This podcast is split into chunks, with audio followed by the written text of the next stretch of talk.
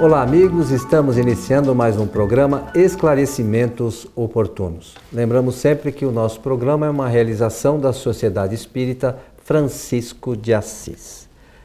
Como sempre, conosco, nosso companheiro Milton Felipe. Muito obrigado, Coelho. Obrigado. Tá bom, Milton? Tudo bem, bem. Sempre agradável estar aqui no nosso estúdio, ao seu lado, ao lado dos nossos técnicos, realizando esclarecimentos oportunos.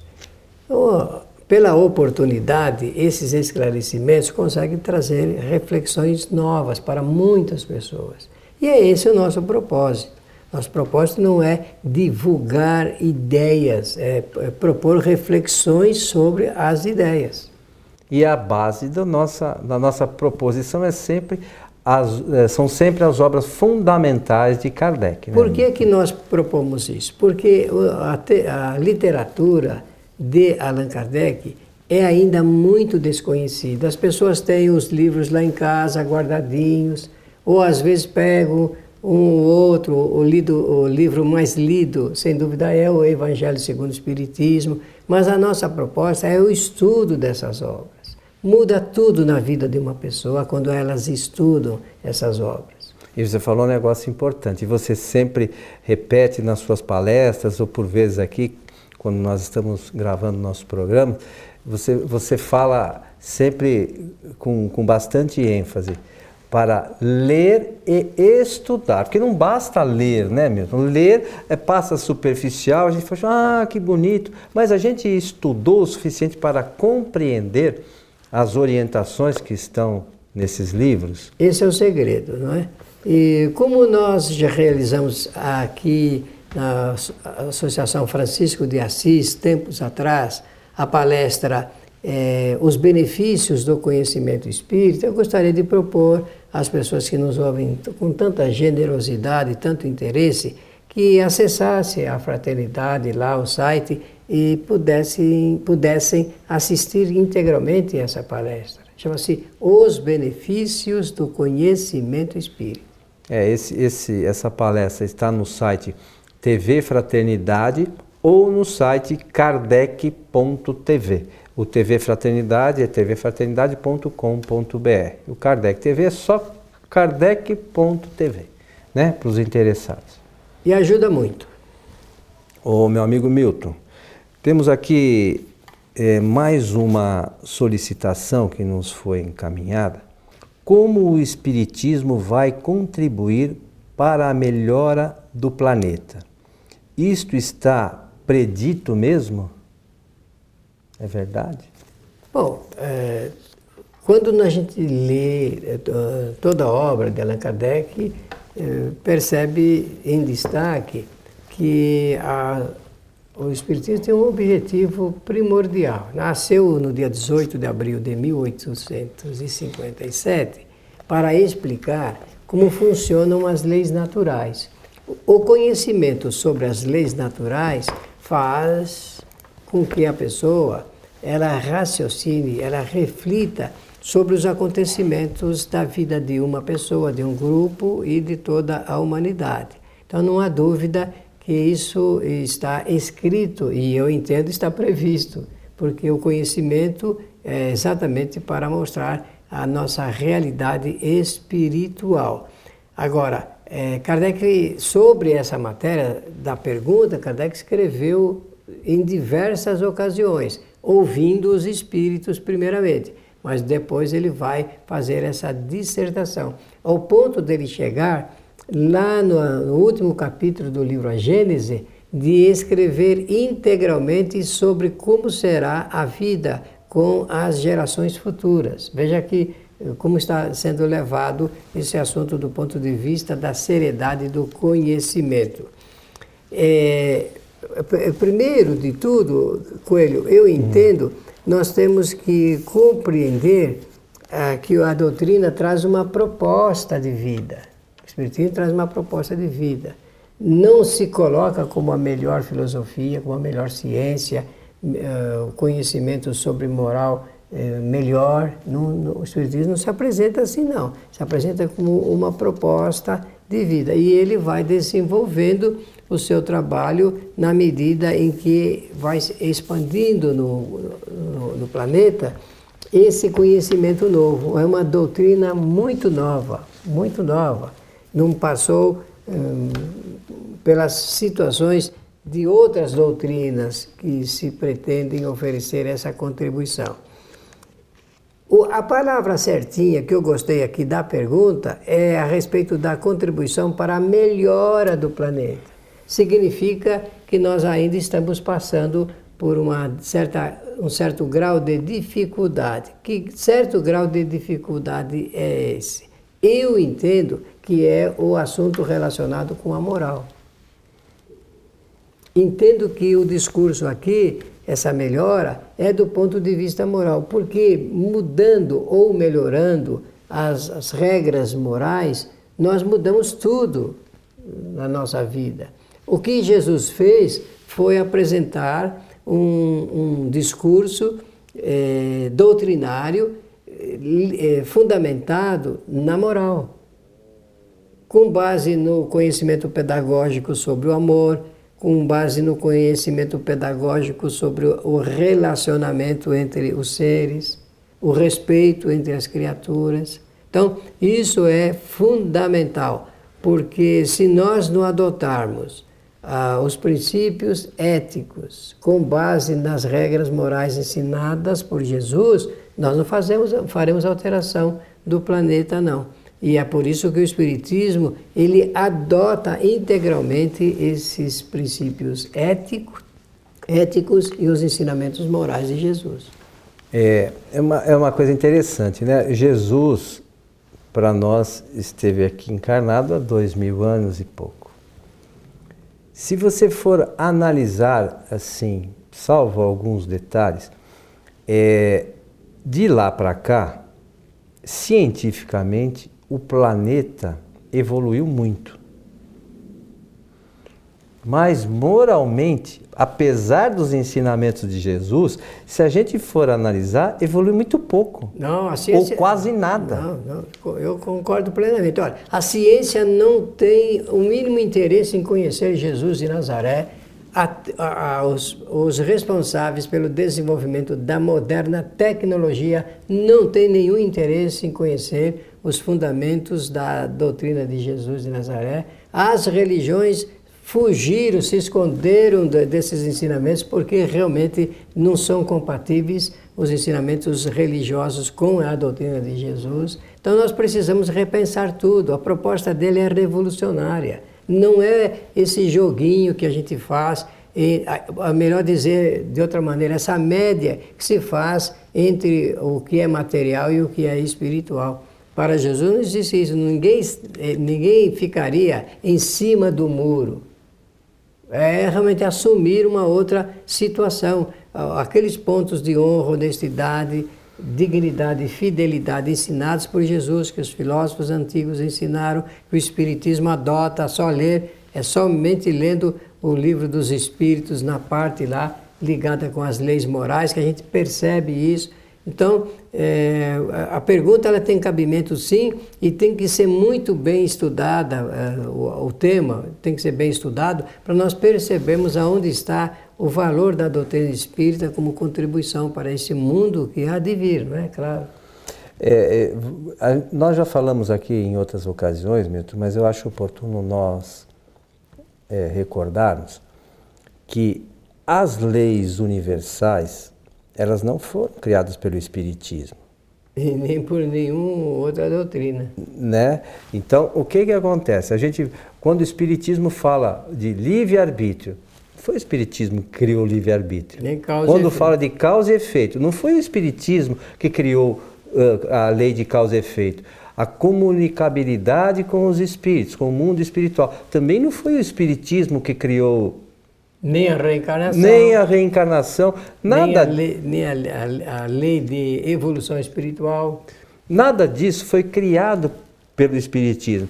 Isso já existe desde o que o universo foi criado. E são leis estabelecidas por Deus. É isso que a gente tem que entender. O Espiritismo só juntou, Kardec só juntou tudo isso e colocou numa ordem que ele achou que era a melhor. Só isso, nada além disso. E apresenta essa essa proposição, né? proposta, proposição, é, exatamente para a nossa reflexão. A, a palavra é assim, a pergunta, como o Espiritismo vai contribuir? Vai contribuir exatamente como ele vem contribuindo. Olha, nós estamos falando da doutrina espírita, não estamos falando das atividades dos homens que se dizem espíritas e nem das sociedades que se dizem espíritas. Nós não estamos falando, estamos falando da doutrina em si. Não Agora, podemos confundir os homens com a doutrina, não, né? Vamos retirar da doutrina, da teoria espírita, o substrato do conhecimento, a fim de que ele, o substrato, possa ajudar as pessoas a pensarem melhor. Porque tudo muda na vida de uma pessoa quando ela começa a pensar na sua realidade espiritual. Tem uma questão aqui, Milton, que está no livro dos médiuns, a questão 350, diz o seguinte, para aqueles que querem estudar né, é, com atenção. Se o Espiritismo deve, assim como está anunciado, ocasionar a transformação da humanidade, isso não pode ocorrer senão pelo melhoramento das massas, a qual não chegará gradualmente e pouco a pouco, senão pelo melhoramento dos indivíduos. Perfeitamente. E não, não misturar esse melhoramento das massas com as ideias da massificação. Não é esse o propósito. É, é a popularização das ideias espíritas, primeiramente trabalhando o pensamento dos homens, as atitudes dos homens, porque são as atitudes e os pensamentos dos homens que fazem o trabalho refletir nas coletividades. Não é, é, a massificação da doutrina. É a reflexão dos homens quando tiverem contato com esses ensinamentos que vão auxiliá-los na sua transformação e, naturalmente, a transformação da sociedade como um todo. É o tal do. Pessoal fala na transição, né? Isso mesmo, é, mas é, é, é, fácil, é simples a gente imaginar isso. Agora eu gostaria de fazer uma proposta para o amigo que está nos ouvindo ou nos vendo eh, na internet. Quantas vezes você usa, usou e usa de uma expressão só porque ouviu de um espírito ou de um grande eh, tribuno espírita, por exemplo, de um orador espírita, de um expositor espírita. Você usa a expressão que você ouviu, não usa a expressão que você, sobre a qual você refletiu e chegou àquela conclusão de que é verdadeira. Qual é a diferença? A diferença é que nós não podemos atribuir foro de verdade a nada que não possa ser devidamente comprovado. E o Espiritismo pro, propõe essa comprovação, essa reflexão. Por isso que se diz que Allan Kardec foi cartesiano, isto é, ele adotou a, a, o pensamento, a filosofia, a doutrina de René Descartes naquilo que ele tem da, da busca da verdade pelo conhecimento próprio. É cada indivíduo, estou falando isso devido a essa leitura que você fez do melhoramento do homem, primeiramente, e depois da, das coletividades. É exatamente assim que deveria funcionar, mas não é o que está acontecendo. Uma grande quantidade de pessoas vão seguindo líderes como se eles pudessem guiá-los.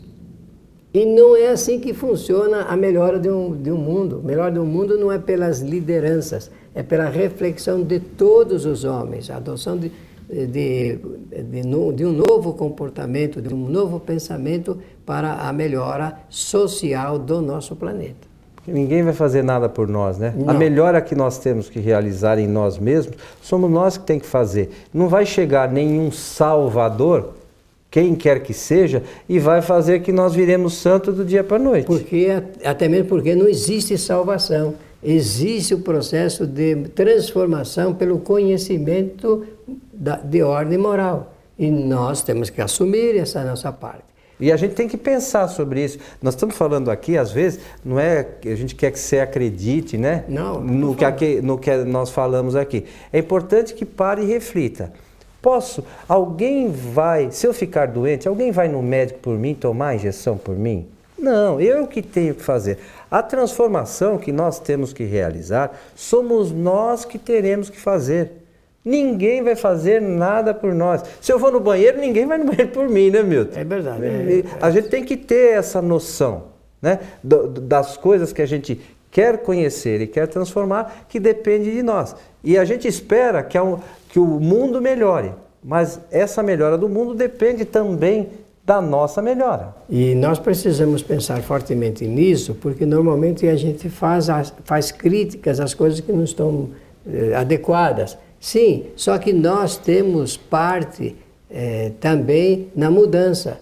Somos nós que, juntamente com os outros, criamos essa possibilidade. Agora, Coelho, você no comecinho do nosso programa hum. fez uma referência muito interessante que eu deixei para fazer um comentário logo mais no calor do nosso debate aqui, uhum. que é ligado com o, o progresso material e a evolução espiritual. Lembra-se que você fez que não estão um não acompanha o outro e é verdadeiro isso daí. O progresso material sempre estará na frente do, uh, da evolução espiritual, enquanto que, enquanto a, no, no sentido global, os homens não pensarem melhor na parte moral. O que faz disparar a melhora, é, a evolução espiritual é o despertamento de ordem moral. E há uma distância muito grande. O, o, o intelecto, o conhecimento intelectual não acompanha o, o conhecimento moral da humanidade. E isso faz refletir no resultado. Mas é só, acho que, não sei se estou errado no meu pensamento, mas é a partir do, do momento que o espírito adquire um conhecimento científico que ele pode começar a fazer reflexões para as, para as mudanças morais necessárias para a sua evolução. Muito bem. Então isso significa o quê?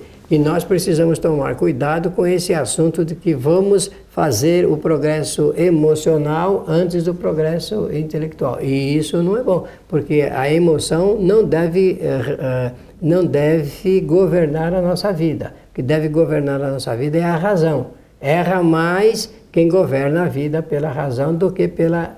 Uh, erra mais aquele que governa a vida pela emoção do que aquele que governa a vida pela razão. E, e, também essa questão de errar, nós estamos aqui para fazer experiências. Nós vamos cair Bom, é e levantar. Isso é verdade. Errou, segue em frente. No momento seguinte, pelo menos nessa lição, eu já sei o que não fazer. Só que se eu fizer de novo, aí eu tenho que lembrar do que Jesus falava: vai e não erre mais. Se eu já sei a lição, se eu continuar errando, eu vou sofrer aí... as mesmas consequências. É isso aí. É Esse simples é... assim, né? Meu? Esse é um ensinamento bem popular, meritório pela natureza, né? É, do aprendizado através das experiências novas que o espírito faz. Então, respondendo à pergunta muito inteligente do nosso amigo ou da nossa amiga ouvinte ou é, espectadora, como o espiritismo vai contribuir para a melhora do planeta? primeiro fazendo uma proposta de reflexão para o homem e depois para as coletividades. Posso garantir que quando os homens pensam nesse assunto com seriedade, responsabilidade, dedicação, empenho, pertinaz, extrai conhecimentos simplesmente notáveis para a sua vida. Conforme disse bem o Coelho, o indivíduo sabendo que a experiência do passado ela foi errônea, ele não comete o mesmo erro porque sabe que vai ter as mesmas consequências. E que nós possamos fazer a nossa parte direitinho, né, Milton? Sim, porque nós nos, nós nos programamos para vir aqui cumprir algumas tarefas, se podemos chamar assim. Então nós temos que aproveitar esse momento, porque sabe quando nós teremos uma nova oportunidade com essa, que essa é, a, é o melhor momento, são as melhores condições que a gente tem para aproveitar como espírito encarnado, né, Milton? E Kardec escreveu o seguinte: com isso eu encerro a minha participação. E que cada um traga o seu tijolinho para esta grandiosa obra e se contente em ser um simples operário. É isso aí, meu amigo Milton. A você que esteve conosco, o nosso abraço e até o nosso próximo encontro.